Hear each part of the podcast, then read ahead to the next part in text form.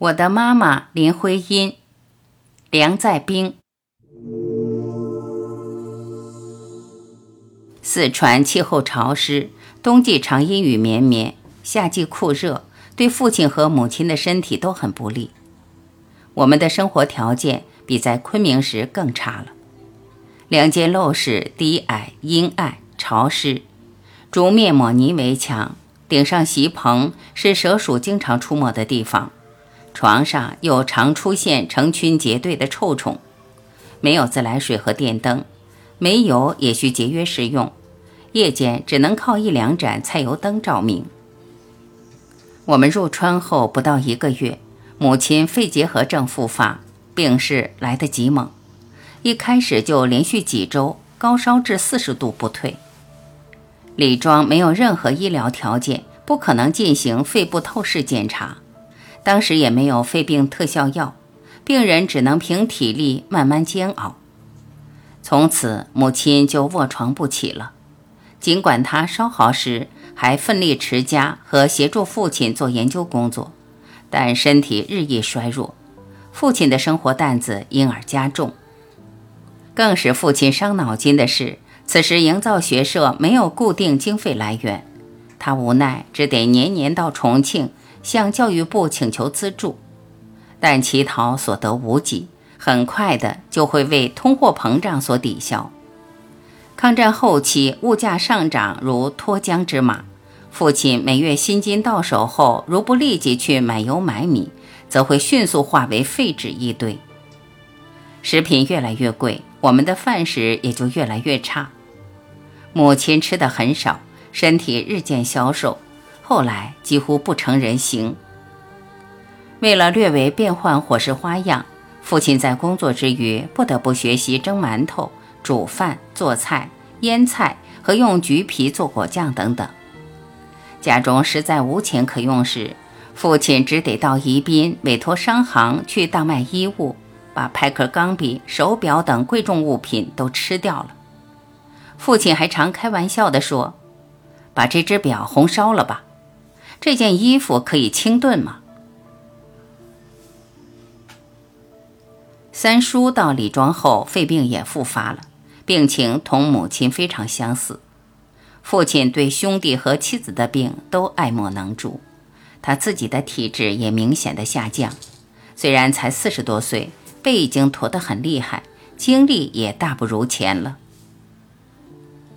一九四一年春天，正当母亲病重时。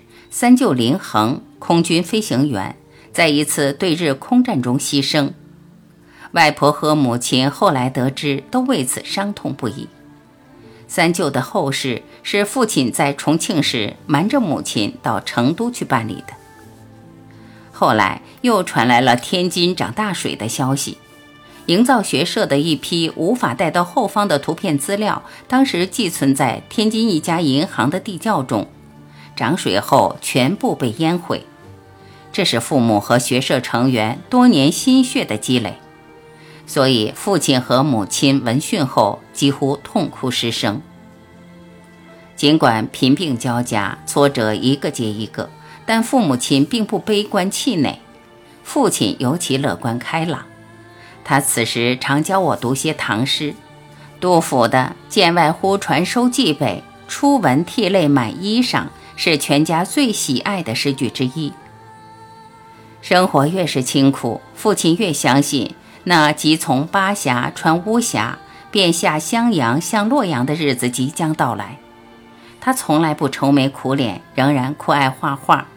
画画时总爱哼哼唧唧地唱歌。晚间常点个煤油灯，到他那简陋的办公室去。由于背的毛病，头已经重得抬不起来了。画画时就找个花瓶来支撑自己的下巴。他仍在梦想着战争结束后到全国各地再去考察。有一次，我听到他对母亲说：“如果他今生有机会去敦煌一次，他就是一步一磕头也甘心情愿。”母亲不发烧时也大量读书做笔记，协助父亲做写中国建筑史的准备。他睡的小小行军帆布床周围堆满了中外文书籍。一九四五年八月，日本投降了。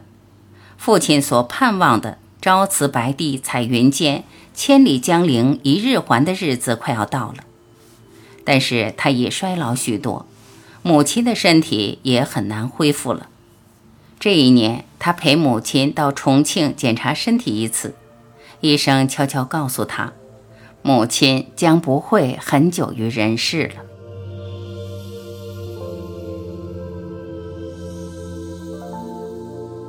感谢聆听，我是婉琪。